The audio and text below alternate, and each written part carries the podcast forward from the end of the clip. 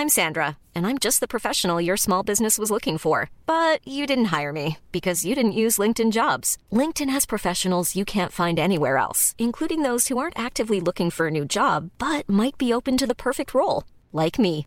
In a given month, over 70% of LinkedIn users don't visit other leading job sites. So if you're not looking on LinkedIn, you'll miss out on great candidates like Sandra. Start hiring professionals like a professional. Post your free job on linkedin.com/people today. Hallo Jochen. Hello Feli. Wir sind ja beide Kinder vom Land und wir leben beide nun in Berlin. Richtig. Jochen, Frage an dich. Leben wir in der Hauptstadt, weil wir Homos sind? Auf jeden Fall. Also, ich meine, ich hatte schon immer Sehnsucht nach dem Stadtleben, auch bevor mir bewusst war, dass ich Jungs mag.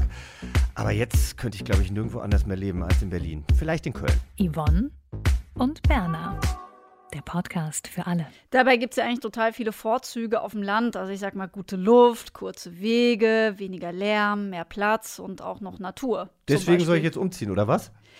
Naja, äh, deswegen sollst du nicht umziehen, aber deswegen machen wir heute eine Folge, um darüber zu sprechen, uns diesem Thema anzunehmen. Ja. Also da, wo wir herkommen, nämlich dem lesbisch-schwul-queer-Sein auf dem Land. Äh, Und es ist ja wirklich so, dass es auf dem Land deutlich weniger CSD-Aktivistinnen gibt, als jetzt zum Beispiel in der Stadt. Das stimmt. Das heißt, äh, sind wir denn einfach direkt Paradiesvögel, wenn wir queer sind und auf dem Land leben? Und wie überschaubar ist eigentlich das Kultur- und Dating-Angebot im Umkreis von 50 Kilometern? Bräuchte ich natürlich ein Auto, ne? Hm. Gibt es Auf jeden Fall eine App. ja, identitätsstiftende Role Models in der Nachbarschaft auf dem Land oder muss dafür das digitale Leben ausreichen? All diesen Fragen wollen wir aber nicht alleine nachgehen. Ja, wir haben ein Pastorinnen-Ehepaar vom Land zu uns in diese Folge geladen und zum Beispiel auch Julian, der von der Mosel nach Berlin gezogen ist. Ja, und jetzt legen wir direkt los mit einem, der sich auskennt, und zwar mit Fabian Schrader. Hallo Fabian. Hi Fabian. Schön, dass du da bist. Ich freue mich auch sehr. Fabian, wir widmen dem Landleben heute eine Folge äh, und du machst ja einen Podcast dazu, Somewhere Over the Hay Bale. Das heißt also auf Deutsch irgendwo hinter dem Heuballen. Und äh, widmest dich darin gleich voll und ganz dem queeren Leben auf dem Land. Warum denn eigentlich? Tatsächlich kam das ganz doll aus einer persönlichen Motivation heraus, weil ich gemerkt habe, so als ich so in der Weltgeschichte unterwegs war, dass ich doch des Öfteren so queere Leute getroffen habe, die auf dem Land groß geworden sind. Und dann haben wir uns darüber so unterhalten und die Geschichten waren immer sehr kurz. Und zwar waren die immer so, war schwierig. Ah ja, okay. und dann wollte dann niemand so richtig drüber reden. Ähm, und ich habe auch gemerkt, mir fällt das auch tatsächlich sehr schwer, darüber zu reden, irgendwie, wie das so war, auf dem Land groß zu werden und so mein inneres und äußeres Coming-out zu vollziehen. Und da habe ich gemerkt, da muss doch eigentlich mehr sein zu diesen Geschichten, als nur war schwierig und wir halten alle die Füße still, bis wir 18 sind und abhauen können. Und es ist tatsächlich so, sondern diese ganzen queeren Landgeschichten, die sind so krass vielfältig und Leute mit unterschiedlichen Hintergründen, Herausforderungen, Support-Netzwerken und genau das, da bin ich so dran und genau da möchte ich gerne mehr Licht drauf werfen, weil ich das nicht nur mag, dass so queeres Leben komplett aus den urbanen Zentren und den Städten heraus gedacht wird, sondern queeres Leben existiert halt auch jenseits von den Großstädten. Du, ich meine, das würde ich mir auch genauso wünschen. Wenn das so wäre, wäre ich vielleicht auf dem Land geblieben. Aber tatsächlich habe ich mich auf dem Land auch nicht so wohl gefühlt. Und der Grund, warum ich nicht wirklich so gerne drüber spreche, und ich sage das jetzt auch gleich ganz am Anfang unserer Folge, das liegt daran, dass man Leuten, die auf dem Land geblieben sind, sehr oft vor den Kopf stößt. Also ich weiß, wenn ich manchmal nach Hause fahre, fühle ich mich einfach auf dem Land sehr, sehr unwohl. Und wenn ich das aber zum Ausdruck bringe, also auch bei Freunden oder selbst bei meiner Mutter, dann kriege ich zu hören, ja, mein Gott, wir sind halt nicht die Großstadt oder irgendwie sowas. Und dann habe ich immer gleich ein schlechtes Gewissen und dann denke ich, dann behalte ich es lieber für mich. Das kenne ich, das ist auch schon mit der Sprache, ne? wenn man dialektal aufgewachsen ist. Ich komme aus dem Schwarzwald, wir müssen gleich mal noch sprechen, wo du eigentlich herkommst. Aber da ist es immer so, wenn ich dann keinen Dialekt mehr spreche, wenn ich zu Hause bin oder ich spreche dann noch Dialekt, aber viel, viel abgeschwächter, als ich es eben früher getan habe, dann ist es schon auch das schon ein Angriffspunkt. Also ich will nur sagen, da sind die Empfindlichkeiten, glaube ich, total hoch zwischen Stadt und Land. So, und wo kommst du jetzt her? Äh, ich komme aus dem Dorf in Sachsen-Anhalt. Das heißt Westdorf. Das liegt im Salzlandkreis bei Aschersleben. Das ist das erste Mal, dass ich das jetzt so vor dem Mikrofon gesagt habe, auch tatsächlich. Warum? Versuchst du das äh, eher für dich zu behalten? Äh, nee, tatsächlich war das kein bewusster Akt. Es ist mir jetzt bloß äh, in letzter Zeit mal so aufgefallen, dass ich irgendwie immer mit den Leuten so spreche, wo sie denn so herkommen und wo sie so leben und ich das selber noch nie so richtig gesagt habe, tatsächlich, äh, in welchem Dorf ich denn eigentlich groß geworden bin. Um die Familie Schrader vor Ort zu schützen. Naja, zu schützen würde ich jetzt nicht unbedingt sagen. Ich habe ja ähm, das große Glück, ziemlich coole Eltern zu haben, ähm, mit denen war das auch nicht immer ganz so easy, aber ähm, die schon auch sehr supportive sind und ich glaube, die können schon ganz gut auf sich selber aufpassen auch. Gut, das heißt, wir haben eine Baden-Württembergerin, einen Hessen und einen Sachsen-Anhaltiner.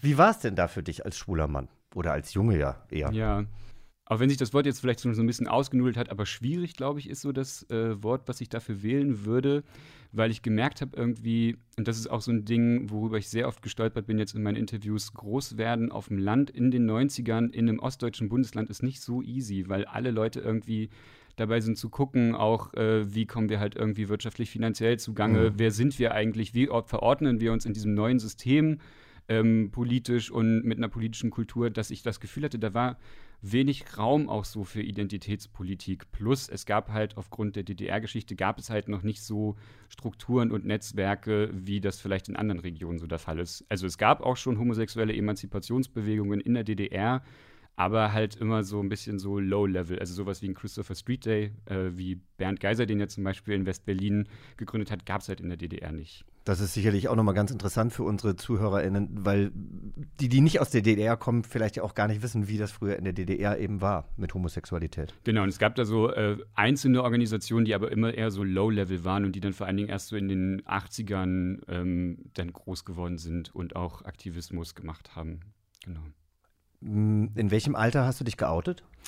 Ähm, ich habe da noch mal drüber nachgedacht. Tatsächlich, also mein inneres Coming-out hatte ich, glaube ich, mit 18. Das war so, als ich dann auch von zu Hause ausgezogen bin und in der Weltgeschichte unterwegs war und andere queere Leute getroffen habe. Aber das habe ich immer sehr gedeckelt gehalten, tatsächlich. Ich habe mich mein äußeres Coming-out hat mit 23 angefangen und ich würde sagen, so dass ich sagen würde, es fühlt sich abgeschlossen an, war mit 29, letztes Jahr. Also Coming Out ist ja immer ein Prozess, so mhm. das ganze Leben lang. Aber dass ich jetzt sagen würde, so der große Berg an Arbeit, äh, der ist seit letztem Jahr hinter mir. Ja, da hast du dich ja auch entschlossen, einen Podcast zu machen. Da haben genau. wir uns ja auch kennengelernt bei Spotify Sound Up. Genau. Großartigerweise, als du nämlich die Idee zu deinem äh, Podcast äh, übers queere Landleben ähm, gepitcht hast. Und jetzt bist du ja ein, quasi der Experte dafür. Wie würdest du denn, wenn du so auf die Deutschlandkarte guckst und sagen, wie ist es denn so die Lage insgesamt für queere Menschen auf dem Land? Ich glaube, es tut sich eine ganze Weile. Ich würde das, glaube ich, gerne in einem Beispiel festmachen. Äh, und zwar Julian, den ich ja interviewt habe, der ja auch Gast bei euch ist ähm, in dieser Folge, der kommt ja aus Neumagen-Drohn ähm, und in dieser Verbandsgemeinde, die auch anspricht, Bernkastel-Kues, da gibt es mittlerweile zum Beispiel eine queere Jugendgruppe, die, die sich organisiert hat, die supportet wird, die ein Anlaufpunkt geworden ist für die Menschen da in dieser ländlichen Region. Und ich habe das Gefühl, dass sich da viel tut, gerade so mit lokalen Gruppen und dass auch mobile Beratungen zum Beispiel immer weiter sich ausbauen. Also ich habe zum Beispiel auch den Verein Rosalinde e.V. aus Leipzig. Ähm, da habe ich einen Menschen interviewt und die Person fährt zum Beispiel auch im Rahmen dieses queeren Beratungsangebots ähm, durch das sächsische Land und berät Leute da halt zum Beispiel zu Coming-out-Fragen. Und ich glaube, da tut sich einfach gerade eine ganze Menge was. Ich glaube, das hat halt ganz viel damit zu tun, was man für Erfahrungen gemacht hat. Ne? Und meine Erfahrungen waren ja beispielsweise, dass ich von drei unterschiedlichen Gruppen mit 15 äh, Jahren extrem gehänselt wurde. Mobbing hieß damals noch Hänseln und ähm, das ging eben so weit, dass ich im Freibad auf dem Land hat man ja dann gerne die Sommer äh, in Freibädern verbracht, dass ich im Freibad einmal so lange unter Wasser gehalten wurde, dass ich dachte, ich ertrinke und habe mich dann den ganzen Sommer eigentlich eingeschlossen und ähm, bin eben auch nicht mehr auf irgendwelche Geburtstage gegangen oder was dann auch immer noch in diesen Ferien passiert wäre, habe mich jeden Abend ins Bett geweint, habe dann zu meiner Mutter gesagt, als sie mich irgendwann darauf ansprach, äh, was denn mit mir los sei, habe ich ihr die Geschichte halt erzählt, dass ich halt Schwuchtel genannt werde, dass äh, mir das im Schwimmbad passiert ist, dass ich geschubst werde, getreten werde und so weiter und so fort und mich irgendwie nicht mehr sicher fühle. Und daraufhin hat meine Mutter halt gesagt, naja, aber das, das wird vergehen und du bist ja auch nicht schwul. Und das hat sie natürlich damals überhaupt nicht böse gemeint, aber sie hatte in den 90ern, glaube ich, einfach überhaupt kein, kein Werkzeug, wie sie damit umgehen sollte. Dann bin ich nach Amerika gegangen, habe da ein Highschool-Jahr gemacht in einer Stadt, die 100.000 Einwohner hatte, für Amerika also noch recht klein, aber dort habe ich durch die Theater AG und durch den Chor und diese ganzen extra Aktivitäten, die ich in der Schule machen konnte, habe ich eben Menschen kennengelernt, die so waren wie ich. Zwar es damals auch in bi zu sein, das heißt, ich habe auch sehr viele bisexuelle Menschen kennengelernt, die jetzt vielleicht auch verheiratet sind und Kinder haben, ähm, aber ich habe mich aufgehoben gefühlt und bin dann zurück nach Deutschland und habe mich dann peu à peu geoutet. Und dann bin ich auch gleich fertig mit meiner Geschichte, muss ich mich auch noch bedanken bei ähm, meinem damaligen Kumpel Dirk. Den habe ich über den AOL Gay Chat kennengelernt. Also ich komme ja aus einem kleinen Dorf bei Frankfurt und da hat man dann so hin und her gechattet und der äh, hat äh, beim ASB, glaube ich, gerade seinen Zivildienst gemacht. Und der sagte hier neben Arbeiter-Samariter-Bund. Genau. Und er sagte dann, und daneben, da ist der Club, der heißt Lofthaus und der ist ganz, ganz toll. Und wenn du Bock hast, dann komme ich einfach mal zu dir aufs Dorf und dann äh, lernst du mich einfach mal kennen, damit du auch weißt, ich bin irgendwie kein komischer Kauz. Und wenn du dann Lust hast und wir uns verstehen, nehme ich dich gerne mal mit. Und der hat mich dann quasi in diese Szene nach Frankfurt eingeführt. Und das war für mich eben das Größte. Also eben Menschen kennenzulernen, die genauso sind wie ich und die mich vor allem nicht dafür verurteilen, nur weil ich vielleicht ein bisschen femininer bin oder weil ich als Junge ja, nicht mit Bällen umgehen kann. Kommt dir das bekannt vor, was Jochen erzählt? Absolut. Ich habe ja auch gerade gedacht, so, da kann ich so äh, tatsächlich sofort anknüpfen. Ich hatte das auch so, dass es mal so eine Phase gab. Ich glaube, bei mir war es nicht, also was heißt, ich glaube, ich weiß, bei mir war das nicht so krass ausgeprägt wie bei dir, aber Schwuchtel wurde ich auch genannt zu Schulzeiten. Und dann gab es auch so Leute, mit denen ich eigentlich zu tun hatte die dann auf einmal nichts mehr mit mir zu tun haben wollten und dann so Gerüchte durch die Schule gingen. Äh, das war tatsächlich sehr schwer für mich. Ich hatte dann aber das große Glück tatsächlich, als ich dann noch mal so in der Oberstufe war, so 16, 17, 18, dass ich da noch mal ähm, Freundinnen und Freunde gefunden habe, die da viel offener waren, mit denen ich viel kulturelle Sachen gemacht habe. Aber aufgrund von diesen Erfahrungen und auch weil ich das Gefühl habe, das sind so die Leute, mit denen musst du klarkommen, weil so viele Leute gibt es halt nicht auf dem Dorf, habe ich da auch, glaube ich, ganz lange einfach so die Füße stillgehalten. Und die Menschen, mit denen ich dann in der Oberstufe zu tun hatte, die sind jetzt noch Teil meines Lebens und ich bin total dankbar, dass die noch da sind. Ähm, aber ja, das waren auch so Erfahrungen wie, kann ich noch weiter erzählen? Ja, ja, ja, bitte. ähm, Dafür war, bist du ja da. Genau, es waren aber auch so Erfahrungen wie, ich weiß noch, ich habe damals in einer ähm, wir hatten das große Glück in der Lokalredaktion unserer Zeitung, der Mitteldeutschen Zeitung, ähm, da durften wir eine Jugendseite immer gestalten. Die kam immer samstags raus und die war komplett in der Hand von Jugendlichen. Wir haben auch sehr wenig Geld dafür bekommen, aber es war cool, weil wir hatten so einen Freiraum, wo wir uns austoben konnten. Und ich weiß noch, wir haben damals als Jugendredaktion mal beschlossen, wir machen eine Regenbogenseite. Ich glaube, das war so 2005, als ich so 15 war. Ähm, und weil wir einfach so komplette Narrenfreiheit hatten, haben wir das dann auch gemacht und die wurde dann auch gedruckt und in der ganzen Stadt verteilt. Und es gab dann irgendwann mal einen Anruf von der ähm, von, von ganz, ganz, ganz oben von dieser Zeitung, was das denn sollte und warum wir das denn gemacht haben. Und viele Leute hätten sich beschwert, dass es diese Seite gibt und die waren total irritiert davon. Und wir haben da ordentlich einen auf den Deckel für bekommen. Ähm, die Jugendredaktion wurde nicht geschlossen oder so, wir durften weitermachen, aber das war so, okay, jetzt habt ihr das gemacht, aber das macht ihr das bitte nie wieder. Aber was, so. was, was habt ihr denn da auf diese Seite? Wenn, das hört sich so an, als hättet ihr da, keine Ahnung, erigierte Penisse und sonst irgendwas drauf gemalt. Ja, nicht mal. Das, also. Weiß ich nicht. Das was hättest du so, eigentlich gerne gemacht. Was war, ja. denn, was war denn so anstößig daran? Ähm, das war ein anonymisiertes Interview mit einem homosexuellen Jungen, der so seine Erfahrungen beschrieben hat, wie das so ist, in der Stadt so zu leben und groß zu werden. Äh, wir hatten da so Filmtipps, wir hatten da so Perspektiven auf tatsächlich vor allem viel homosexuell sein, weil die anderen Themengebiete aus dem LGBT-Spektrum waren uns damals noch nicht so geläufig. Ähm, sowas. Also, und auch Aber eigentlich total aufklärend und ja wirklich ähm, journalistisch wertvoll hört Total. Und wenn ich mir jetzt, wenn ich heutzutage zurückblicke und mir denke, so da gab es diese Gruppe von uns in der Jugendredaktion und wir haben das alle mitgetragen und wir wussten alle, warum das wichtig ist, das zu machen. Glaube ich, habe ich damals gar nicht wahrgenommen, was für ein großes Glück das war, Teil dieser Gruppe zu sein und diese Seite einfach zu machen und ja. zu sagen, wir machen das jetzt so. Das finde ich auch, das finde ich auch wunderbar, weil äh, Feli, ich weiß nicht, wann du äh, die erste lesbische Frau in deinem Leben gesehen hast, aber tatsächlich, also ich habe halt dann, na, also Außer im Spiegel, ne? Aber ich, ich, ich war dann halt in, ich war dann in Gießen und habe mit 15 das erste schwule Paar gesehen und bin, ich weiß nicht, ob ich das in einer anderen Folge schon mal erzählt habe, aber ich bin denen wirklich zwei Stunden hinterhergelaufen, weil ich so geflasht war. Und da geht es ja auch um Sichtbarkeit. Also ich glaube, überhaupt erstmal jemanden zu finden, äh, nicht mit dem du die einen runterholst, also das war auf dem Dorf kein Problem, aber ähm, dann eben auch jemanden zu finden, der dich wirklich versteht und mit dir äh, deine Eindrücke teilt, das finde ich, glaube ich, auf dem Dorf erstmal schwierig. Ja, ich glaube, darauf muss man dann auch, also da muss man wirklich richtig suchen. Bei mir war das erst ganz viel später als bei euch der Fall. Ich war in meinen 20ern und habe beim SWR in der Das Ding-Redaktion gearbeitet. Krass, okay. Vielen Dank an alle Frauen dort, die mir geholfen haben, mich zu finden und zu spiegeln. Das an dieser kleinen Stelle mit einem Punkt versehen und weiter geht es. Unsere Redakteurin klatschen die ja. Hände, möchte ich übrigens dazu sagen. Die, die findet das richtig so, gut. Ja, gut. Nee, aber bleiben wir bei, bei ähm, bei dir. Mhm. Und äh, ich würde gerne noch mal ganz kurz zurückkommen auf äh, deine Leute, die auch bei dir im Podcast sind. Also man mhm. kann sie natürlich durch all deine Folgen hören, sollte man auch unbedingt tun, eine dringende äh, Hörempfehlung. Dankeschön. Aber du hast uns natürlich auch ähm, äh, Töne mitgebracht aus deinem Podcast. Stimmt, äh, das Von Eva ja, zum genau. Beispiel. Ja. Ähm, Eva ist in Aurach bei Kitzbühel groß geworden. Da hatte ich vor allen Dingen so zwei Aha-Momente. Äh, und zum einen war das, als sie damals in einer heterosexuellen Beziehung war und ihrem Freund damals gesagt hat, sie würde gerne mal was mit einer Frau ausprobieren, dass ihr Freund total supportive war und gesagt hat, so, ja, mach das und ich bin da bei dir, wenn du diese Erfahrungen machen möchtest. Und da hatte ich, äh, das war ein Aha-Moment, den ich hatte und das ist auch so ein roter Faden, der sich durch die Interviews zieht, dass es da immer so ein bis zwei Personen gab, die halt irgendwie echt so supportive waren und einen Schulterschluss mit den Leuten ähm, gemacht haben. Und was ich bei Eva auch noch einen großen Aha-Moment fand, der mich auch sehr berührt hat und wo mir Leute danach auch geschrieben haben, cool, dass Eva das gesagt hat.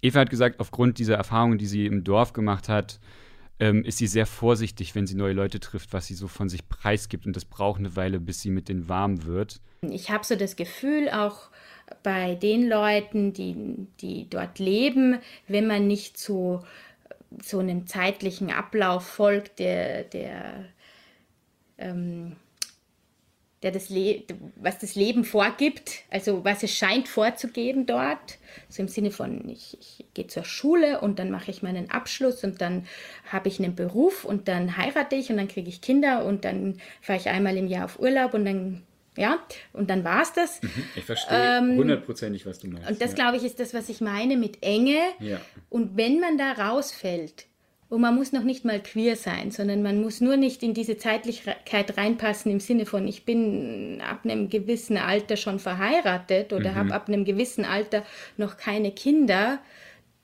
dann muss man mit unglaublich viel Bewertungen rechnen. Mhm. Ähm, und mir ging das und geht das tatsächlich auch noch so in meinem Leben, so diese Vorsicht Leuten gegenüber. Und ich bin, ich lerne total gern neue Leute kennen und bin ja auch in einem Beruf, wo ich viel mit Menschen zu tun habe und alles.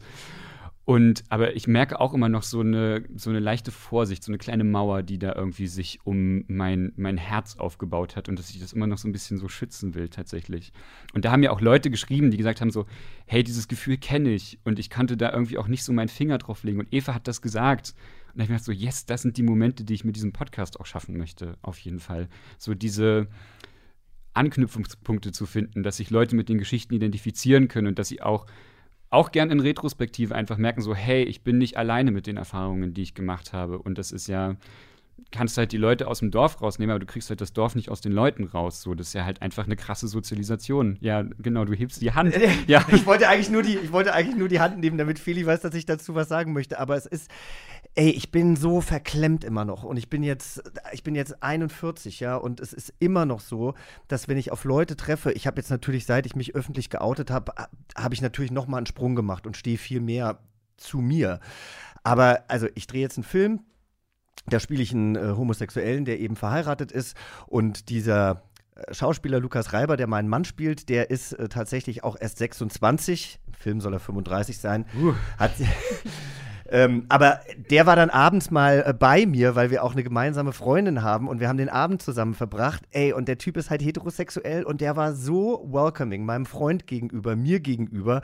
Der wollte dann, weil er wusste, dass ich mal als Drag Queen geschminkt wurde, dann wollte er die Overknees anziehen, ist durch die Wohnung gestöckelt und ich stand einfach so total verklemmt ihm gegenüber, weil mich das so überfordert hat, dass ein heterosexueller junger Mann so offen ist und mich einfach so annimmt, wie ich bin und und äh, also manchmal fange ich da auch an zu heulen, wenn jemand mir so viel Nächstenliebe gibt. Das ist tatsächlich dieses oh Ding. Ja, ist so süß. Nein, aber das fehlt. Das, das ist. Ich bin so nicht groß geworden und ich liebe das an, an Menschen. Du bist ja auch zehn Jahre jünger als ich, aber ich liebe das, dass auch einfach jetzt die jüngere Generation anders aufwächst, anders auf uns LGBTIQ-Community ähm, schaut und dann eben auch so offen ist. Ich glaube, da hat sich schon auch ein bisschen was verändert, oder? Ja, ich glaube, dass, also auf jeden Fall. Ich denke, Sichtbarkeit ist das eine ähm, und ich glaube, Sichtbarkeit wird ganz viel geschaffen, so durch Medien, ähm, durch Popkultur, die einfach sehr viele queere Charaktere und sehr viele queere Lebensweisen mittlerweile darstellt. Ich fände es aber schade beziehungsweise wirklich schwierig, wenn es nur bei der Sichtbarkeit bleibt, sondern es müssen auch Sicherheiten geschaffen werden. Mhm. Und das ist halt nicht nur von, ja, da gibt es jetzt halt diese Leute im Fernsehen, das ist ja total nice, sondern, und das ist auch so ein Ding, wo ich einfach politisch sehr dahinter bin, ähm, zu sagen, wir müssen darüber reden, dass es queeres Leben auf dem Land gibt, damit die Leute nämlich nicht nur dann, wenn sich Leute outen, in so eine Schockstarre verfallen und sagen, oh mein Gott, was mache ich denn jetzt und wen kann ich anrufen und ich bin total überfordert mit der Situation, sondern da halt auch schon so sagen, so hey, queeres Leben gibt es auch auf dem Land. Es könnte sein, dass sich irgendwann mal jemand bei euch outet. Haut ihm doch nicht aufs Maul, sondern seid wirklich sehr willkommen heißend diesen Personen gegenüber. Und deswegen glaube ich, es braucht nicht nur so jetzt brennt die Hütte, jetzt müssen wir was machen im Sinne von queeren Lebenswelten, sondern halt auch das schon richtig reintragen, damit diese Sicherheiten auch geschaffen werden. Ja, genau, absolute Selbstverständlichkeiten braucht es da an der Stelle. Das haben, ich glaube, ähm, jetzt schwule Männer oder lesbische Frauen oder bisexuelle Frauen wahrscheinlich noch ein bisschen leichter, als jetzt zum Beispiel ähm, Transfrauen, Transmänner, äh, die unterwegs sind und auch viel sichtbarer sind und dann, ich sage jetzt mal, wirklich der bunte Vogel mhm. in einem kleinen Dorf sind. Mhm. Da hast du ja auch schon Gespräche zugeführt. Genau, ich habe da ähm, tatsächlich schon mehrere Gespräche zugeführt, weil es mir wichtig ist, halt irgendwie möglichst viel aus dem LGBT-Spektrum abzubilden. Genau, unter anderem mit Tammo. Ja, genau, mit, ja mit, mit, Tammo, genau. Auch von äh, Spotify Sound Up. Genau, und ich hatte das, ähm, als ich Tammo kennengelernt habe, habe ich festgestellt, dass wir ja beide in Sachsen-Anhalt groß geworden sind und da habe ich mir gedacht, so Mensch, Tammo, unbedingt. Das tut mir so gut, mich mit dir zu unterhalten, wie du so groß geworden bist und wie ich so groß geworden bin. Ähm, genau, und bei, bei Tammo habe ich ganz viel äh, gemerkt, ähm, dass äh, Tammo in Tammos Leben ja zwei Coming-Outs durchgemacht hat. Ähm, einmal als lesbisch und später dann als trans. Und was mir in dem Gespräch mit Tammo so gut getan hat, war dieses ähm, gucken, wie Menschen groß werden. Also, weil Tammo auch in Sachsen-Anhalt in den 90ern groß geworden ist, nach, diese, nach der Wiedervereinigung, in Anführungsstrichen. Ähm, und dass er, Tammo da auch sagt, das war total schwierig für die Familie und zu gucken, was machen die Eltern und die Eltern einfach so viel arbeiten und die Kids so ein bisschen vogelfrei sind und alle suchen sich. Und wenn man die ganze Zeit sucht, aber so wenig Anhaltspunkte hat, dass das mit dem Coming Out und dem Queersein manchmal auch nicht ganz so easy ist, tatsächlich. Die ganzen Turbulenzen, die die Jahre mit sich gebracht haben und mhm. einfach dieser krasse Wandel, der hat so ziemlich alles auf den Kopf gestellt, ja auch innerhalb der Schule, alle Bereiche waren total verändert. Mhm. Also fängt an von Dingen, die plötzlich geschlossen waren, äh, Dinge, die nicht mehr da, zur Verfügung waren, die vorher Teil meines Alltags waren, wie ein Sportverein oder Pioniere, äh, Pionierorganisation mhm. oder die Tatsache, dass meine Eltern einen Job hatten oder sowas. Also das war einfach innerhalb weniger Monate alles weg, was vertraut war. Mhm. Ja. Ähm, ich erinnere das irgendwie am Ende des allerersten Schuljahres. Äh, das ist irgendwie so ein Bild, was sich mir total eingeprägt hat. Unsere Lehrerin hat immer Ende des Monats immer gefragt, wie viele Eltern haben noch einen Job. Mhm. Äh, und dann, äh, oder haben noch Arbeit. Job hat die nicht gesagt, das war kein Wort, was ich damals kannte. Ähm, und dann sollten wir uns mal melden. Und es wurden einfach jeden Monat weniger. Und am Ende des Schuljahres waren es noch zwei Kinder, die sich gemeldet haben. Und da habe ich nochmal gemerkt, so jede Geschichte, äh, jeder Mensch hat da irgendwie so ganz andere Ressourcen, je nachdem, wo sie groß geworden sind, auch aus welchem Elternhaus sie kommen. Eva zum Beispiel, die als erste aus ihrer Familie studiert hat. Und das ist so, es gibt nicht diese One-Size-Fits-All Coming-out-Story für Menschen vom Land, sondern da hängen einfach sehr viele Faktoren und Ressourcen mit dran. Und das finde ich, glaube ich, da auch ganz wichtig, einfach immer mit zu bedenken. Jetzt haben wir ganz viel übers Landleben gesprochen, Fabian, aber du lebst ja wie Feli und ich auch in der Stadt. Könntest du dir denn vorstellen, wieder zurück aufs Land zu ziehen? Mittlerweile ja. Also vor ein paar Jahren hätte ich mir noch äh, gedacht, so, nee, auf gar keinen Fall so, weil never ever, also einfach nein. Heutzutage denke ich mir so, ja, ich merke so ganz große Dorfkindanteile in mir, so Natur und Ruhe und vor die Haustür treten und nicht tausend Leute irgendwie zu sehen. Ich könnte mir das aber nur mit anderen queeren Leuten vorstellen. Also ich könnte mir nicht vorstellen, jetzt alleine irgendwie in eine Kleinstadt zu ziehen, weil ich dann einen Job kriege, sondern ich könnte mir schon vorstellen zu sagen, hey, wir sind eine Handvoll queerer Leute, wir kaufen uns ein Haus oder wir machen ein Wohnprojekt und wollen unser Leben miteinander gestalten. Das kann ich mir sehr gut vorstellen. Das finde ich gut. Also wenn du dich dafür entscheidest, dann äh, klopf doch noch mal an. Hui, hui, hui, hui, hui. Sag das nicht so laut, das mache ich auch. Du, bis es soweit ist, bin ich, wer weiß, 50, 55 oder sowas. Ich mag das ja mit älteren Queers auch rumzuhängen. Ich finde, also ich mag das total gerne. Ich, meine ich auch noch Solidarität. Age geschämt. Nein. Fabian, tschüss. tschüss. Ich habe das Gefühl, aber ich habe auch das Gefühl, wir könnten noch ewig quatschen. Vielleicht musst du uns einfach mal zu dir in den Podcast einladen, damit wir da Über, nochmal. genau. Stimmt, da können wir nochmal ausführlich nochmal sprechen. Sehr gerne. Oh, danke, Fabian. Danke euch. Selbst einladen ist immer das Ja, Allerbeste. geil, ne? Ach, das war schön. Also ich werde auf jeden Fall reinhören in den Podcast Somewhere Over the Hail Bale und für alle, die äh, dem Englischen nicht mächtig sind, das heißt irgendwo hinter dem Heuballen, wobei ich jetzt nicht weiß, ob Heuballen mit Hay Bale richtig übersetzt ist. Das habe ich, glaube ich, damals bei Sound Up, als er seinen Podcast vorgestellt hat, schon, äh, schon hinterfragt. Warst Aber- du da schon so kritisch? Du, ich bin immer kritisch, Feli. Gut, äh, kritisch, äh, weil du auf dem Land groß geworden bist. Wo bist du denn? Du hast es ja gerade, wir haben ja schon gerade so ein bisschen darüber Auf gesprochen. dem Land ist man Unsere- immer kritisch, ne? unsere- Meine Mutter ist auch eine ganz kritische. Ja, also tatsächlich finde ich, dass man, dass ich da zumindest mehr Kritikpunkte einsammle. Also ich zumindest für mein Leben. Das war ernst gemeint, Ja, selbst okay, wenn ich das okay. so ein bisschen ja. mich Geht, drüber lustig geht, mache. geht es dir auch so? Dass du auf dem Land von den Menschen vom Land mehr kritisiert wirst. Ach, ich weiß nicht, ob ich mehr kritisiert werde, aber ich habe bei vielen Leuten, die ich kenne, die auf dem Land leben, oft das Gefühl, dass äh, sie das Gefühl haben, dass ich das Leben als minderwertiger ansehe als mein eigenes Stadtleben, was nicht meine Denke ist. Das ist ihr Problem. Sie sehen das so. Aber deswegen habe ich das Gefühl, dass das schon mehr kritisiert wird. Und äh, auf meinem Dorf ist jedenfalls auch äh, so der Grundtenor, ah, das darf ich doch immer sagen. Oder das darf doch immer gesagt sein. Ich habe halt das Gefühl, dass auf dem Land immer genau hingeguckt wird, was macht denn der andere oder die andere. Ne? Da ist immer so viel mehr und also man ist dann auch nie so ganz frei. Ich habe eine Freundin, die ist total davon bestimmt, immer so, was denken andere. Du, das war auch mit das Erste, was meine Mutter gesagt hat. Also, was denken denn die Nachbarn? Und dann gibt es bei uns auch einen schwulen Metzger. Muss man aber flüstern. Bei uns war es der Blumenhändler. Der Ein schwule paar. Blumenhändler und der schwule Metzger. Ja. Siehst du mal. Verrückt, verrückt, verrückt. Ja, aber. Äh, Bei mir war es der Reifenhändler. ach, der Der Reifenhändler. Reifenhändler. Siehst du mal. Der Reifenhändler also auch. Aber es ist doch also, schön, dass hier ähm, quasi unser ganzes Produktionsteam auch einen Schwulen auf dem Dorf hatte. Und wo waren die Es Lesben? gibt sie, es gibt sie. Ah, wo waren denn die Lesben? Die gab es erst später, aber die kamen, das waren zugezogene. Gott, oh Gott, oh Gott. Zugezogene Frauen.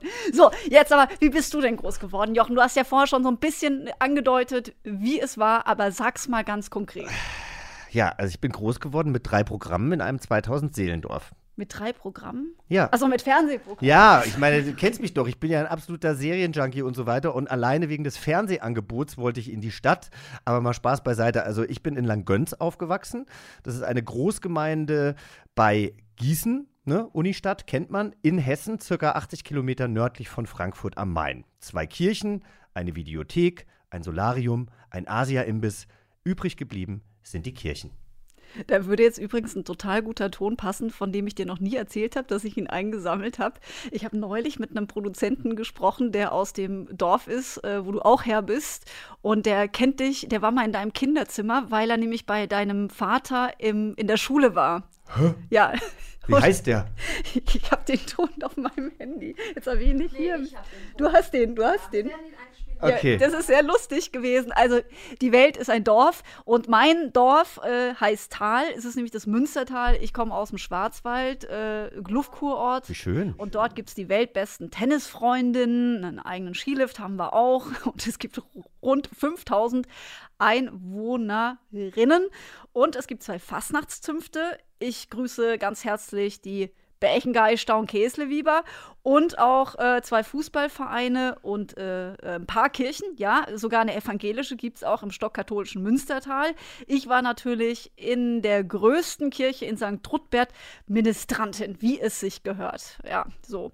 Und äh, das ist eigentlich jetzt auch schon fast mein Stichwort für unseren nächsten Gast, nämlich in dieser Episode habe ich einen weiteren Messdiener aufgetan, einen ehemaligen Messdiener, Julian Knopp von der Mosel. Genau ist er aus Neumagen-Drohn in Rheinland-Pfalz. Auch so 2260 Einwohnerinnen, laut Wikipedia zumindest.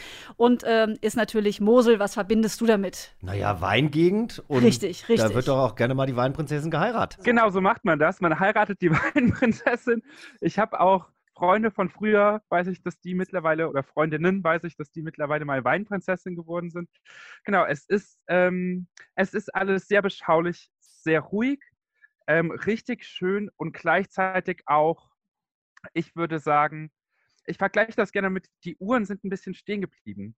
Ich würde sagen, vor so 20 oder 30 Jahren es ist bei manchen Sachen was stehen geblieben, weil alles vielleicht auch so gemütlich funktioniert, wie es ist. Also, als Ministrant war Julian noch nicht geoutet. Dafür hat er sich sehr intensiv mit der Kirche auseinandergesetzt und seinem damaligen Bischof einen Brief geschrieben, weil er eben fand, dass da nicht alles so richtig korrekt ist, was die Kirche so tut, die katholische. Und das war eben ein persönlicher Brief, den er an Reinhard Marx, der damals der Bischof dort war und mittlerweile der Erzbischof von München ist, ja auch sehr bekannt. Also jeder, der ein bisschen Nachrichten hört äh, und sieht, der wird den auch schon mal gesehen haben. Jedenfalls hat dieser Mann einen Brief eben bekommen von Julian und hat ihn einfach weitergegeben an Julians Lehrer in der Schule. Was ja nicht so ganz cool ist, weil es ist ja ein persönliches Schreiben.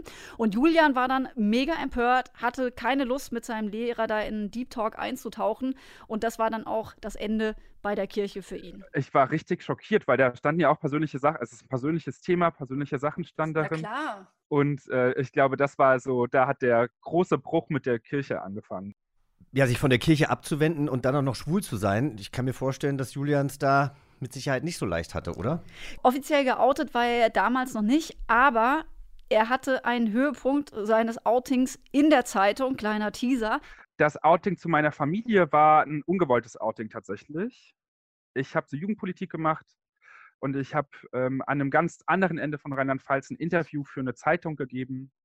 Und der, hat, der Mensch hat äh, mich dort zitiert und auch mit Namen zitiert und auch mit offen homosexuell zitiert als Beschreibung. Das war mir nicht so klar, dass das passiert.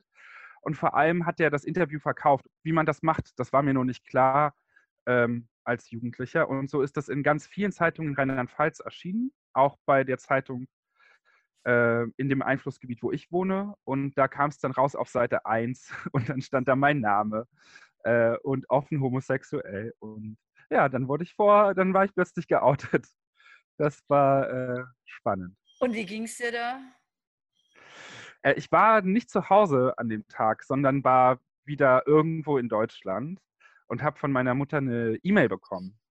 Äh, und die fragte mich, ob das wahr sei, was in diesem Zeitungsartikel stehen würde und dass sie das nicht fassen könne und dass sie jetzt von der Arbeit nach Hause fahren müsste und dass es sehr krass für sie war. Und da ja, da dachte ich tatsächlich für einen Moment, meine Welt geht unter.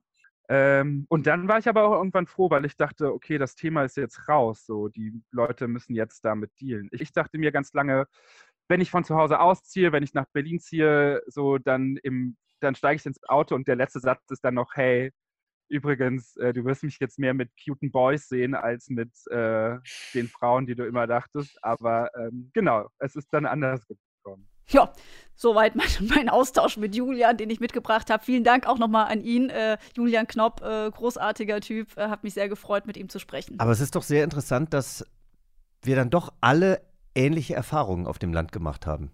Ja, ja, ja, was er mir auch erzählt hat, war, dass seine Mutter nach dem Outing auch ein Buch gekauft hat für den richtigen Umgang mit homosexuellen Kindern.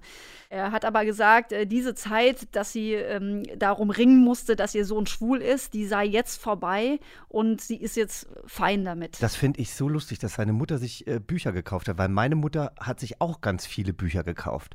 Und ich habe dann natürlich auch teilweise mal da durchgeblättert und das waren natürlich ganz andere Persönlichkeiten als ich. Und ich habe ihr dann versucht zu erklären, dass die eine Geschichte der Mutter nichts mit ihrer Geschichte oder selbst mit meiner Geschichte zu tun hat. Es ist ja auch ein Hilfeschrei und ehrlich gesagt finde ich es ja süß, dass sich Eltern dann ähm, Literatur kaufen, um mit dem Thema weiterzukommen. Aber ich glaube, reden und zuhören hilft da eigentlich ein bisschen mehr. Was hat dir denn auf dem Land gefehlt, Jochen? Ja, vor allem haben mir natürlich andere Homosexuelle gefehlt. Mir haben Menschen gefehlt, die so sind wie ich, mit denen ich mich austauschen kann und vielleicht dann auch in gewisser Weise Vorbilder, ja. Ja, ich glaube tatsächlich, dass die Vorbilder eine totale Schlüsselfunktion auch haben und die absolute Mangelware sind, wenn man da auf dem Land unterwegs ist. Ich kannte auch so gut wie überhaupt niemanden, der nicht hetero war. Und wenn, dann war es eben, wie wir gerade besprochen haben, immer nur so getuschelt, ah, das ist ein schwuler Mann, der seinen Partner dabei hat. Und das finde ich, das ist genau das. Da wird man so an den Rand geschoben, unsichtbar gemacht und eben nicht äh, als einfach ganz selbstverständlich wahrgenommen. Ich weiß nicht, fährst du ähm, noch häufiger oder nur noch sehr selten zurück nach Hessen? Und wie ist es dann, wenn du dort bist?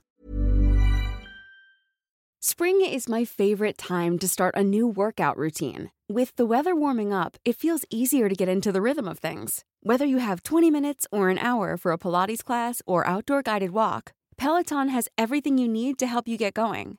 Get a head start on summer with Peloton at onepeloton.com.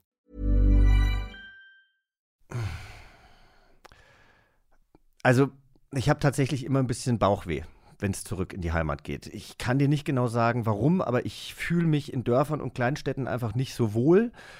Ich komme natürlich auch noch aus einer anderen Zeit irgendwie, als ich auf dem Land gelebt habe. Und es mag natürlich auch damit zusammenhängen, dass ich vielen Leuten aus dem Fernsehen bekannt bin und mich deswegen dann auf dem Dorf oder in der Kleinstadt nicht ganz so wohl fühle wie in der anonymen Großstadt. Und es ist eben auch ganz oft so, dass ich im Supermarkt dann so begrüßt werde mit dem Satz, hey Mensch Jochen, äh, du bist ja mal zu Hause, man sieht dich ja nur noch im Fernsehen und dass man eigentlich überhaupt keine Möglichkeit hat oder ich habe keine Möglichkeit, einfach auch ein gutes Gespräch entstehen zu lassen, weil man natürlich auch ja, der Paradiesvogel ist, der Mann beim Fernsehen, der jetzt in der Großstadt wohnt. Insofern muss ich da, glaube ich, auch ein bisschen abschwächen, dass auch das was damit zu tun hat. Wirst du denn sehr oft angesprochen oder einfach nur angeguckt? Ja, in Kleinstädten wird natürlich immer getuschelt. Also es ist ja ganz selten so, dass jemand auf dich zukommt und dann einfach sagt, hey, das ist ja cool. Und dann natürlich auch oft wissen sie ja gar nicht, wer man ist. Die wissen einfach nur, dass es einer aus dem Fernsehen oder eine Person in der Gruppe kennt einen und dann so, sind Sie nicht der Mann aus dem Fernsehen? Ich finde Sie so toll bei The Voice. Ich moderiere nicht The Voice übrigens, für alle, die es nicht wissen. Und äh, dann natürlich ganz, ah, wie heißen Sie nochmal? Ich bin die ganze Zeit am Überlegen, aber ich komme nicht drauf. Und dann natürlich auch in der Lautstärke an der Kasse. Und da möchte ich am liebsten einfach nur im Erdboden versinken. Das ist mir einfach total peinlich. Ich komme mit dieser Art von Aufmerksamkeit nicht klar. Und deswegen deswegen mag ich die Großstadt, weil hier ist es total wurscht, ob irgendein Rapper, irgendein Moderator oder irgendeine Schauspielerin gerade über die Straße läuft. Wie ist es denn bei dir? Also hast du, hast du noch Familie, die im Schwarzwald lebt und auch noch Freunde und Freundinnen? Ja, äh, ich bin ja nicht diejenige, äh, die jetzt äh, so bekannt jemals war, wie du es bist, aber ich habe ja auch mal für den SWR moderiert, was auch sozusagen, äh, wenn man da im Fernsehen läuft, halt zumindest im Lokalen relativ pr viel Präsenz hat. Und ich habe mich dann eine Zeit lang gar nicht mehr irgendwie in den Edeka getraut äh, oder in den Rewe oder in den Supermarkt halt, weil ich das immer so anstrengend fand, weil ich die Leute so ungehemmt fand also wenn man dann nicht mehr die Präsenz oder sowas hatte, so äh, ist der Job weg, äh, so, so ungehemmte Fragen. Und das ist auch das, was ich so irgendwie weiterführend erlebe mit dem, wie ich bin, dass ich immer das Gefühl habe, wenn ich aufs Dorffest gehe, dann, dann ist man ähm, in der Rolle, in der ich mittlerweile auch bin, weil irgendwie jeder, glaube ich, getuschelt zumindest weiß, dass ich äh, nicht heterosexuell bin. Dann werde ich schon mal gefragt, bist du allein? Also so, so, so komische random Fragen, die auch dann manchmal, die wird den Leuten gar nicht so äh, gerecht. Und ich kenne da auch total viele, die nicht so sind, aber ein paar sind es eben, was mich immer total abschreckt und mich immer mehr so an zu Hause gekettet hat. Und jetzt zurück zu deiner Frage, ja, ich habe noch Familie im Schwarzwald, meine Schwester wohnt da und noch aus in dem Ort, ähm, aus dem ich wirklich komme, im Münstertal, hat dort auch drei Kinder und einen Mann. Und ähm, ich bin auch noch gerne da. Meine Eltern sind leider verstorben, deswegen hat sich das jetzt irgendwie sehr reduziert, meine Besuche in der Heimat, mein Bruder Bruder wohnt in der Gegend. Aber grundsätzlich ähm, bin ich von meiner Familie, das, was du vorher gesagt hast, dass du Bauchschmerzen hast. Ich fremdel auch einfach immer damit, äh, woher ich komme und merke das immer, wenn ich dann da bin, weil ich irgendwie einerseits zwar der totale ähm, ja, ich will es nicht sagen. Einerseits bin ich total äh, mit, mit, mit der Gemeinde, mit meiner Familie irgendwie noch sehr emotional verbunden, gleichzeitig eben aber halt dann doch irgendwie anders. Also positiv gesagt und vielleicht auch für, ähm, fürs Land noch okay, wenn ich sage, ich bin ein Wildfang. Ne? Das hat aber nichts damit zu tun, dass ich mich nicht verbunden fühle. Deswegen fühle ich mich immer so schlecht, wenn ich sage, ich fühle mich so schlecht, wenn ich da bin oder nicht mehr so gut, wie ich mich früher gefühlt habe, weil ich noch in, in großer Liebe und mit sehr viel Dankbarkeit ähm, mit dem Münstertal und mit meiner Familie und mit meinen Freunden Freundinnen und Freunden verbunden bin. Aber man merkt eben auch, oder ich habe irgendwie gelernt, was es heißt, wenn man abweicht, wenn man eine Abweichlerin ist. Ich hatte zum Beispiel ähm, auch ja immer, ich war Ministrantin, habe immer das auch schon mehr in Frage gestellt, glaube ich, als so manch jemand irgendwie drumherum und meine Mutter nahm das auch immer irgendwie so komisch zur Kenntnis, denn meine Mutter war äh, katholische Frauengemeinschaftsvorsitzende und äh, da kursiert auch ein Witz, der mir natürlich nie persönlich erzählt wurde, aber ich habe ihn vernommen, dass es bei uns im Ort heißt, äh, sozusagen alle äh, Vorsitzenden der katholischen Frauengemeinschaft sind besonders gefährdet, homosexuelle Kinder großzuziehen, weil meine Mutter, habe ich ja gerade gesagt, war mal die Vorsitzende und ihre Nachfolgerin äh, in der Position Person hat auch einen schwulen Sohn. Also das ist die Story und die wird sich da erzählt und das finde ich ist auch schon sehr bezeichnend dafür. Ne? Dann muss es wohl sehr an diesem Job gelegen haben. Aber ich habe jetzt auch noch mal so ein bisschen drüber nachgedacht, weil ich ja niemandem vor den Kopf stoßen möchte, der nach wie vor auf dem Land lebt. Ähm, ich glaube, warum es mir schwerfällt, wieder zurückzukommen, ist, dass es einfach sehr, sehr viele negativ behaftete Erinnerungen gibt. Das war das Hänseln auf der Schule. Ich bin nicht gerne in die Schule gegangen. Ich habe mich unwohl gefühlt. Ich habe mich nicht verstanden gefühlt. Ähm, dementsprechend habe ich mich natürlich auch in der Stadt nicht wirklich wohl gefühlt. Dann auch mit meinem Berufswunsch Schauspieler zu werden, da wirst du ja nur belächelt. Ne? Also, der will Schauspieler werden, na, viel Glück. Ähm, und ich glaube, bei mir war es dann immer so, ich wollte es einfach immer allen zeigen. Ähm, und natürlich auch mir selbst. Ich wollte ein glückliches Leben haben. Und deswegen, wenn ich jetzt halt zurückfahre, dann, äh, ich hatte eine glückliche Kindheit mit meiner Familie, aber es gab einfach viele, viele Sachen von außen, die nicht so schön waren und die kommen dann halt immer wieder hoch. Und das möchte ich eigentlich nicht immer noch mal erleben.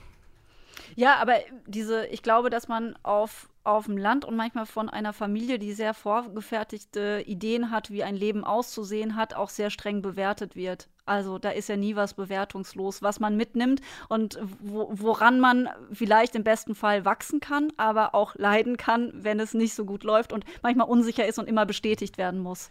Und meiner Schwester geht es übrigens genauso. Ne? Also meine Schwester ähm, ist verheiratet, hat zwei Kinder, lebt in Köln und äh, meine Mutter versucht ihr immer wieder quasi das Haus anzudrehen, in dem wir groß geworden sind, denn sie lebt immer noch darin.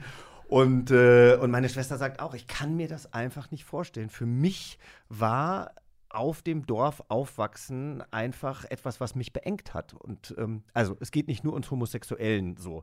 Ich muss auch sagen, ich hatte tolle, tolle Freundinnen und Freunde, auch auf dem Dorf.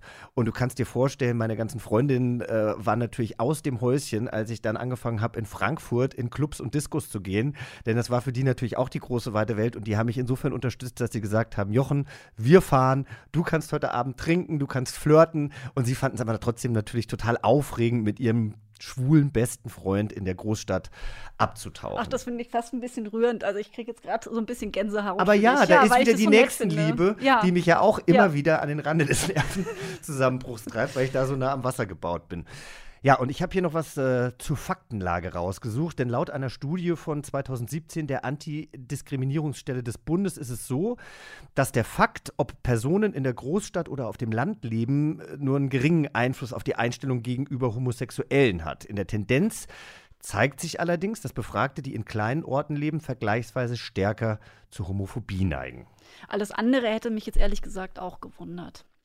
Aber gut ist ein Anknüpfungspunkt, über den wir auf jeden Fall jetzt auch sehr gut sprechen können, denn wir haben äh, ja auch einen nächsten Gast, das ist der Martin Taube von Lambda, dem Jugendnetzwerk für Queers, für junge Queers. Und er kann sicherlich so ein bisschen einordnen, was das, was du gerade auch gesagt hast zur Faktenlage, auch gerade mit jüngeren Menschen macht.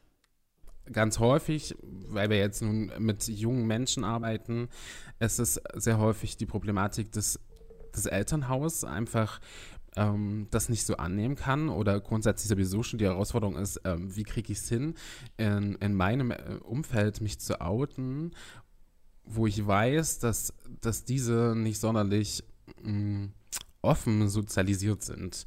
Und äh, das bringt enorme Herausforderungen, weil man einfach auch überhaupt gar keine Anlaufstellen hat, wo man sagt, okay, auch wenn ich jetzt mich oute, wo kann ich hingehen? Ähm, wenn meine Eltern der Meinung sind, ich komme damit nicht klar und ich schmeiß dich jetzt raus, du bist nicht mehr mein Kind. Das ist so ein Thema und ähm, ganz häufig ist es halt auch ein Thema Schule. Schule ist ähm, ein großes Problem, überwiegend sogar für so nicht-binäre und trans-inter ähm, junge Menschen, weil das einfach auch Bereiche unserer Community sind, die überhaupt noch nicht so bekannt sind in, in den schon sehr heteronormativ geprägten Strukturen vor Ort und wo es sehr viel Angst gibt und ähm, Kopfsperren, wie gehe ich damit um, auch als Lehrkraft. Und das führt zu diversen Fehlverhalten halt auch von, von Lehrkräften. Da sprechen wir von Missgendern, da sprechen wir darum, davon, dass es nicht gewünscht ist, dass der neue selbstgewählte Name ähm, also genutzt werden soll. Der Sportunterricht und, ist bestimmt auch ein Problem, denke ich ja, mal. natürlich. Also wir müssen ja nur dran denken. Also in, in, in, welche zwei Bereiche wird dann aufgeteilt in den Umkleiden? Männlein und Weiblein. Ähm, und dann gibt es für gewöhnlich Sammelumkleiden und die, die es irgendwie nicht so einfach haben, sich ähm, vor versammelter Mannschaft, um wieder umzuziehen, aus unterschiedlichsten Gründen. Die verkriechen sich dann auf den Toilettenanlagen, um sich da schnell umzuziehen.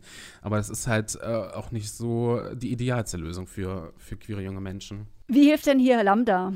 Wir gehen speziell bei Schulen natürlich an, an die Schule, ähm, müssen uns aber auch erst Verbündete suchen. In dem Fall reden wir häufig von SchulsozialarbeiterInnen, ähm, die Schülervertretungen, weil man sonst es echt schwer hat, überhaupt in die Schule reinzukommen und äh, mit der Thematik da zu sein.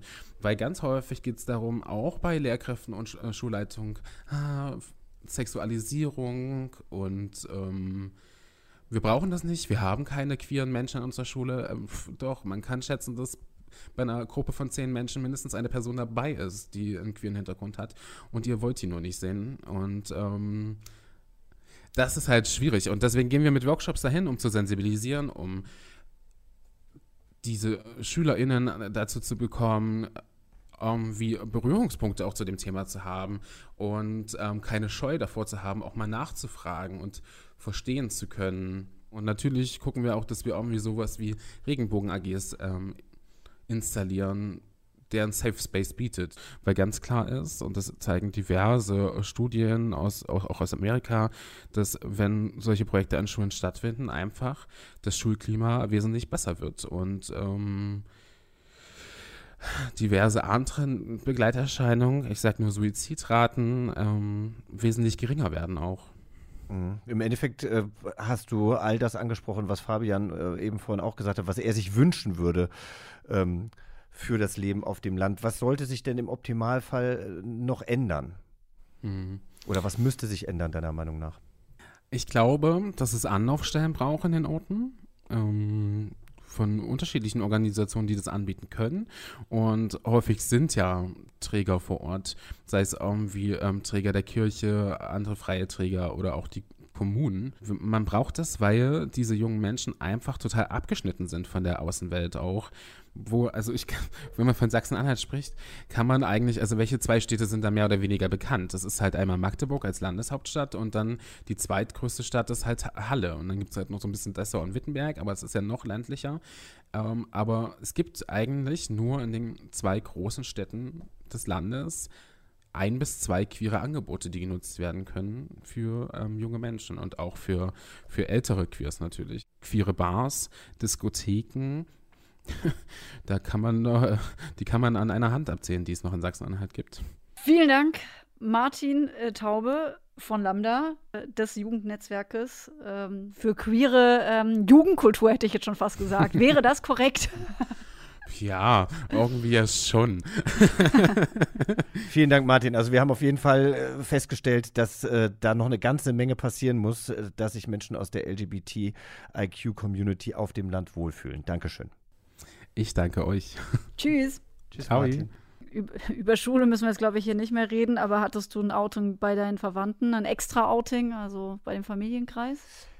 Ich kann mich ehrlich gesagt gar nicht mehr daran erinnern, wie ich mich bei Tante, Onkel und Cousins geoutet habe. Aber ich weiß noch, dass ich ein großes Problem mit meiner einen Oma hatte. Die war nämlich ein riesen Patrick Lindner-Fan. Bis oh. zu dem Zeitpunkt. Das ist doch auch ein schwuler Mann. Ja, bis zu dem Zeitpunkt, dass sich der Pate geoutet hat. Auf einmal war Patrick oh. Lindner nicht mehr ganz oben auf der Playlist meiner Oma. Und ich habe dann ganz, ganz lange gewartet, bis ich bis ich es ihr gesagt habe und habe dann gefragt, oder habe ihr dann gesagt, Oma, du hast irgendwann den Patrick nicht mehr gehört. Lag es daran, dass er sich geoutet hat?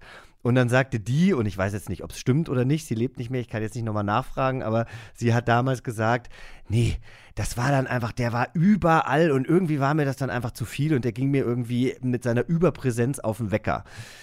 Weiß ich jetzt nicht, ob sie sich da rausgeredet hat. Ich nehme es mal einfach so hin. Ich weiß, meine Oma hat mich ähm, äh, bis zu ihrem letzten Atemzug abgöttisch geliebt. Meine andere Oma allerdings, die hat es nie erfahren. Das war die, die Mutter meiner Mutter und irgendwie war es da immer so, nee, die, die wird tot umfallen, wenn sie es hört. Also sag's lieber nicht. Ich wollte nicht für den Tod verantwortlich sein. Wie war es denn bei dir?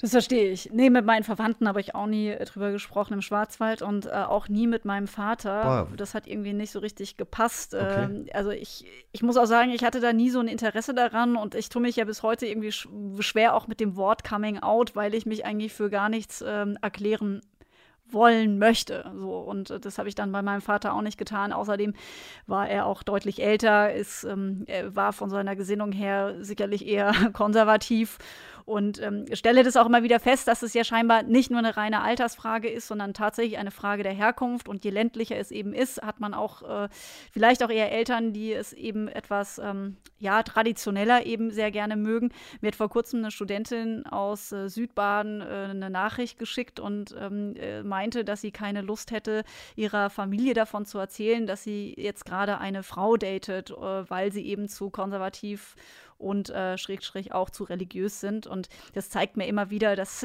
ist eben noch nicht, also meine Geschichte ist noch nicht, ähm, also auch wenn man sieht, die U30-Jährigen sind irgendwie ähm, ein bisschen cooler drauf und haben schon viel, viel mehr dazugelernt. So ganz ohne diese Einschränkungen scheint es aber immer noch nicht zu gehen.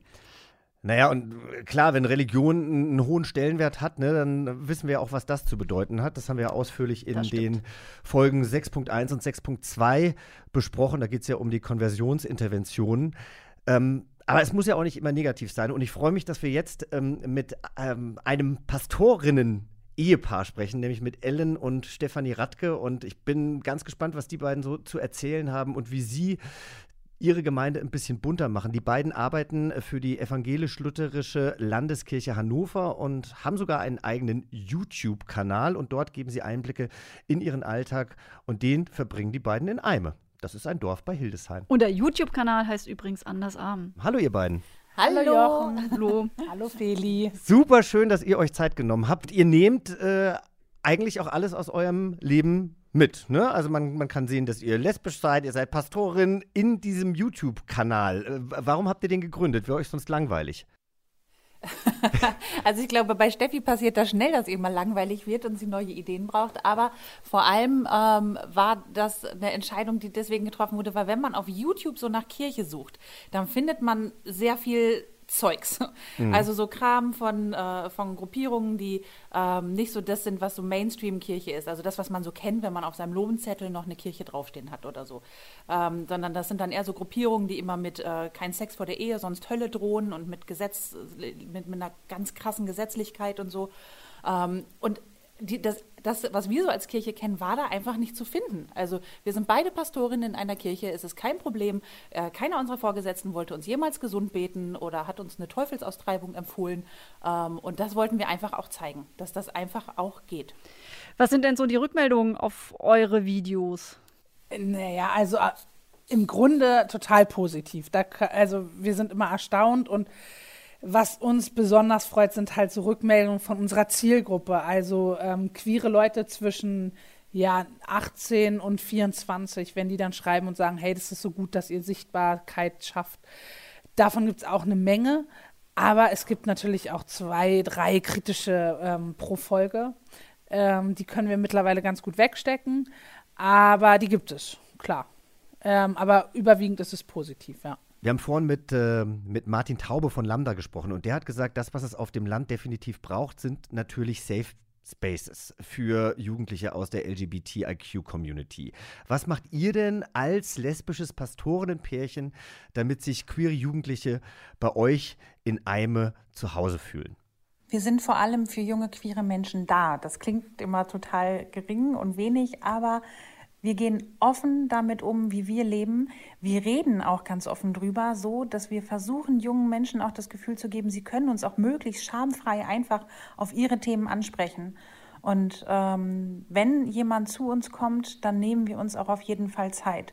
Ähm, in einigen Fällen waren wir jetzt schon vor den Eltern diejenigen, die von einem Outing erfahren haben und haben Jugendliche dadurch begleitet, ähm, haben auch mit Eltern gesprochen. Aber ich glaube, das Wesentlichste ist vor allem einfach zu signalisieren, was auch ist, mit uns könnt ihr reden, einfach weil wir darüber reden und daraus kein Tabu machen. Also erstmal natürlich äh, toll, dass ihr diese Arbeit leistet. Ich war, ich war gestern bei der Zahnreinigung und lag bei meinem Zahnarzt und habe Queer Eye Staffel 5 Folge 1 gesehen und da gehen die Fab Five zu einem Pastor nach ja, Philadelphia. Ich liebe diese Folge. Ah, es war die falsche Wahl für mich, denn ich musste mehrfach meine Tränen unterdrücken und musste dann auch einmal meine linke Hand heben und habe gesagt, wir müssen kurz Pause machen, ich muss mich kurz beruhigen, weil mir das so nahe ging. Also ich habe mit der Kirche tatsächlich nicht mehr so viel am Gut, aber ich finde diese Arbeit, die ihr leistet, natürlich ganz, ganz wertvoll und wunderbar. Aber ähm, habt ihr euch denn dann schon als Pastorinnen kennengelernt oder seid ihr den Weg gemeinsam gegangen? Wir sind den gemeinsam gegangen. Also wir haben uns im Studium an der Uni kennengelernt ähm, und ähm, haben dann quasi sind diesen Weg in die kirchliche Ausbildung und in diesen Pastorenberuf sind wir dann zusammengegangen, so dass wir also quasi alle Schritte des in diesen Beruf reinkommens schon zusammen gemacht haben. Aber fürs Studium haben wir uns alle eigenständig entschieden. Da kannten wir uns noch nicht. Und das Studium war doch sicherlich in der Stadt, ne? Ja, also. Sonst hättet ihr euch auch nie kennengelernt. Naja, Moment, nee, ich hab, wir haben wirklich, das stimmt nicht, an, kennengelernt haben wir uns in Bethel. Das ist ein kleines Stadtteilchen in Bielefeld sogar. Also in der kleinsten Uni haben wir uns kennengelernt, die es, glaube ich, gibt für Theologie. Aber, Aber verliebt haben wir uns in Berlin. Also mehr Stadt geht nicht. Ja, okay, das stimmt. ihr sagt, ihr seid irgendwie cool, äh, offen, religiös und ähm, das auf dem Land. Das ist ja keine Selbstverständlichkeit. Wenn wir jetzt mal woanders hingucken, zum Beispiel in so Regionen wie in Bayern, wo es sehr konservativ zugeht oder im Schwarzwald, würdet ihr sagen, euer Leben, was jetzt da in Eime so möglich ist, wäre auch im Süden von Deutschland zum Beispiel so machbar? Ja, denn es gibt in jeder Landeskirche, also Landeskirche ist immer so ungefähr, kann man sich vorstellen, wie die Bundesländer organisiert. Ähm, und die evangelische Kirche Deutschlands ist eben so ein bisschen aufgeteilt in, ja, man kann grob sagen, in die Bundesländer. Und jede dieser Landeskirchen hat queere Pastoren. In Bayern zum Beispiel wissen wir von einem, der ähm, transgender ist und ähm, trotzdem äh, ist er Pastor und wird von seiner Gemeinde angenommen. Aber es macht natürlich schon einen Unterschied, wo man sich befindet. Also ähm, gerade äh, in unserer evangelischen Kirche ähm, haben es äh, Menschen im Pfarrberuf in Sachsen natürlich viel, viel schwerer mhm. ähm, oder auch in Baden-Württemberg, ähm, als sie es hier in Niedersachsen haben. Wir waren, bevor wir hierher gekommen sind, aber in Brandenburg ähm, und auch dort war es überhaupt gar kein Problem. Naja, in Berlin sowieso nicht, weil ähm, ich glaube, da ist es einfach schon fast langweilig, einfach nur homosexuell zu sein.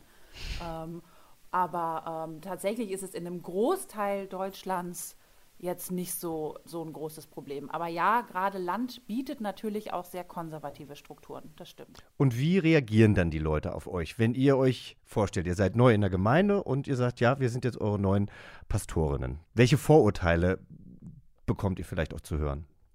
Naja, also ich muss dazu sagen, dass ich in Eime zum Beispiel generell auch die erste Frau bin, ja. Also mhm. es gab bis jetzt hier nur Pastoren.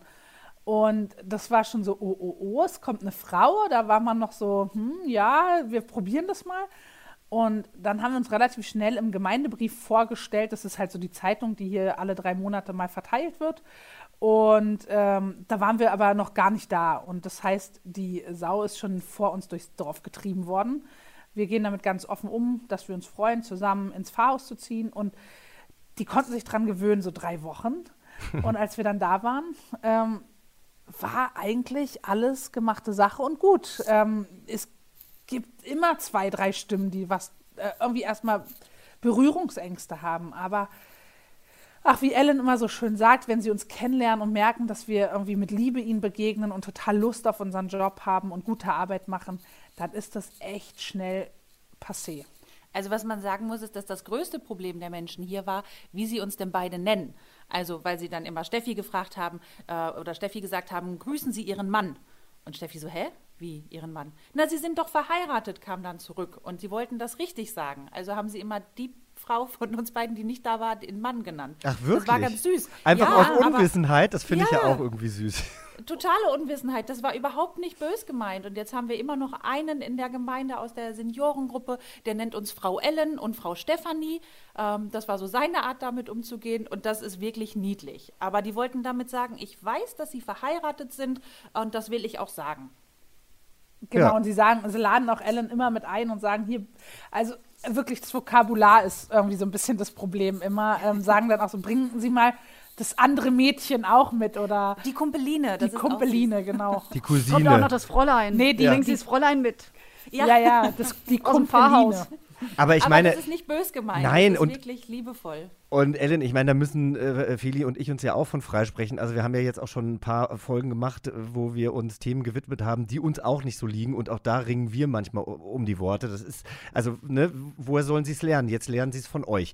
Welche Genau. Vorzüge seht ihr denn, dass ihr auf dem Land lebt? Welche Vorzüge hat es?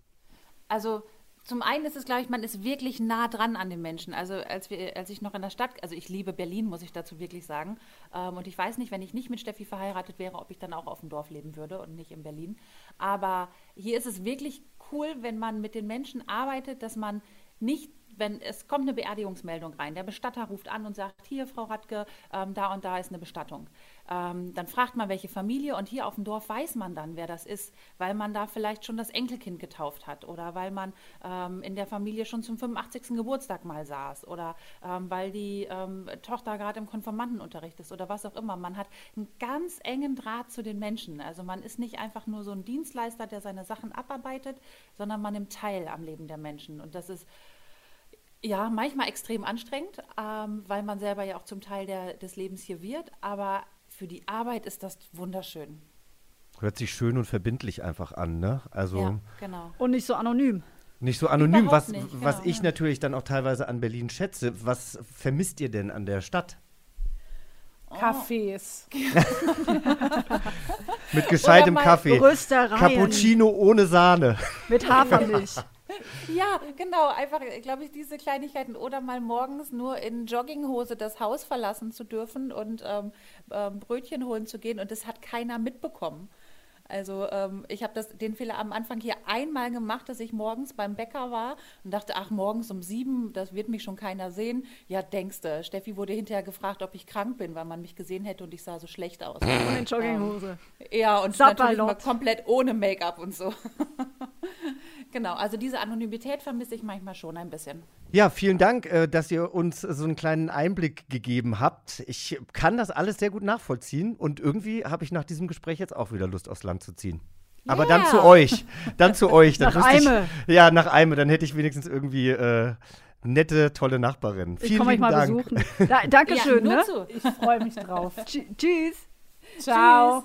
So, jetzt muss ich mal kurz in die Regie fragen. Äh, Steff, liegt der Ton vor, den ich äh, vorhin schon mal angeteased habe? Der zu Jochen, den Überraschungston für mich? Überraschungston für Jochen. Jetzt bin ich ja mal gespannt. Das bin ich. Hallo. Ja, hallo Steff. Hallo. Du hast den Ton gefunden. Ich habe den Ton Ich bin gefunden. gespannt. Ich spiele den jetzt ab. Also, das ist der Simon, der diesen Ton für dich eingesprochen hat. Ja, woher kenne ich eigentlich Jochen Schropp? Das ist ganz lustig, ähm, denn ich war bei seinem Vater im Bio-Leistungskurs, das ist schon etliche Jahre her, und wir haben da eine ähm, ja, Leistungskursparty bei ihm in der Nähe gemacht, wo er wohnt. Und naja, wir konnten dann nicht mehr heimfahren oder wollten auch nicht mehr heimfahren. Und er hatte uns dann angeboten, bei ihm zu übernachten im Haus. Und lustigerweise äh, habe ich dann in Jochens Zimmer schlafen dürfen. Und ich kann mich noch erinnern, da waren ganz viele Sterne an der Decke. Und äh, ja, zu der gleichen Zeit hat er nämlich auch in der Serie Sternenfänger mitgespielt. Deshalb ist mir das so in dem Gedächtnis geblieben. Also das ist meine kurze Story zu Jochen Schropp. Das ist ja lustig.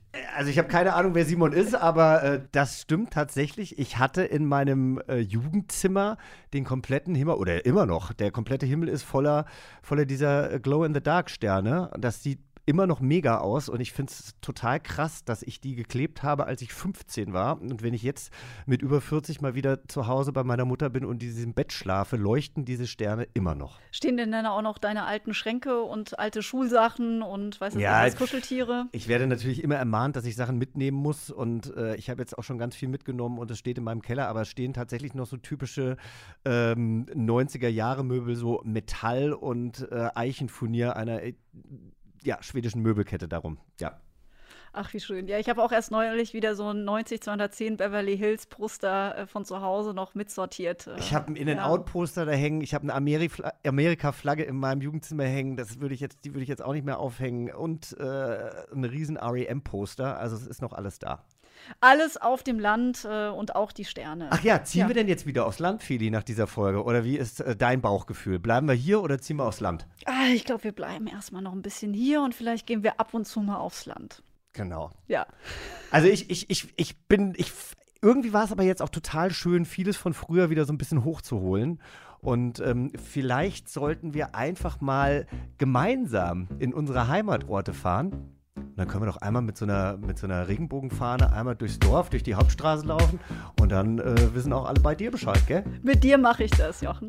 Yvonne und Berna. Der Podcast für alle. Okay, dann sage ich jetzt erst einmal Tschüss, macht's gut, bis nächsten Mittwoch. Und wenn ihr euch äh, noch nicht entschieden habt, uns zu folgen bei Yvonne und Berner auf dem Instagram-Kanal, dann macht es mal, gell? Insta for life, follow for follow. Tschüss, macht's gut. Adele. Adele. Planning for your next trip?